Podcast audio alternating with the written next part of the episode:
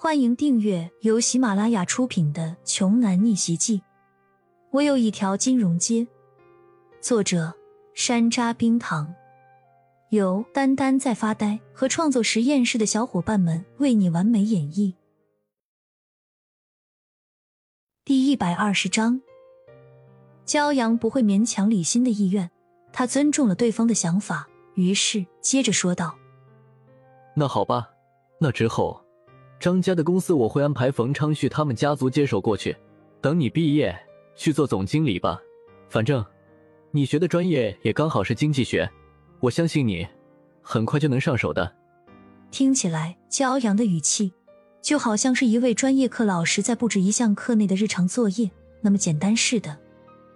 可是李欣就更加诧异不已了。虽说自己还有几个月才大学毕业呢，可以先去大公司里实习。但是毕业就直接成为一家集团型规模企业的总经理，这可是他以前做梦都想不到的。李欣本想着连这个总经理的位子也直接拒绝好了，但是一想到蔡娇娇和刘慧敏都能为骄阳分忧解难，而他自己似乎什么都做不了，也帮不上什么忙，他就觉得自己好没用，索性也就坚定的点了点头，向骄阳承诺说。放心吧，骄阳哥，我一定会努力做好这个职务的。剩下的就是胡荣家的胡氏珠宝了，最佳的接替人选当然是刘承安了。虽然刘承安这个人太在商言商了一些，但是经营管理能力还是不错的。而且，毕竟他在玉石展会现场的被胡疯子要挟的最后关头，也没拿女儿的身体和幸福去交换集团利益。守住了道德的基本底线。从另一方面来说，相对而言，像刘承安这种人也是最好控制的。只要给他足够的利益，他就会老老实实、按部就班的。骄阳也不怕刘承安会背叛金融街什么的，因为不论刘承安怎么折腾，他也始终是在骄阳所管辖的鱼塘里折腾。除非对方选择投靠其他更大势力的组织。小娇，你再给刘慧敏打个电话，让她和她老爸那么那边不要着急。丢失的那四十块玉石，我会想办法解决，但是绝对不要说我是谁。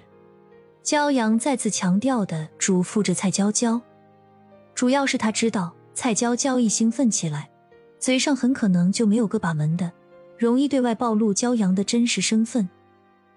目前的局势下。骄阳的真实身份还是不要让太多人知道的好，而且骄阳最不喜欢的是，一整天从早到晚都被阿谀奉承的一群人围攻着，各种溜须拍马。蔡娇娇点了点头，问向骄阳道：“兄弟，你真的不准备告诉明明你的真实身份吗？你这可是把他追到手的最佳筹码呀！”骄阳揉了揉自己的太阳穴。无可奈何，笑着回答说：“拜托，还需要我再和你讲几遍呢？我是真的没想追他，所以你还是快打电话吧，免得他们那边再着急上火。”蔡娇娇朝着骄阳吐了吐舌头，老老实实的拨打了刘慧敏的电话。不过打了几次都没有打通，应该是在忙吧。毕竟丢失玉石不是小事儿。半个小时以后。一行人回到了骄阳的小医馆，冯氏父子早就已经在这里等候多时了。二人的脸上并没有半点焦虑不安的神色，因为他们知道有骄阳在，一定不会出问题的。随后，众人一起走进医馆里，紧接着，庄九也带着五花大绑的胡蓉赶了过来。冯家父子这是第二次见到庄九，连忙恭敬的问好。眼中的畏惧丝毫不坠减。当他们看到胡蓉之后，心中更是感到震惊。骄阳和庄九他们这他也懵了，连胡家的大少爷都敢绑来了，而且看到胡蓉他鼻青脸肿的这副模样，肯定之前也没少挨揍。教授，到底发生了什么事儿啊？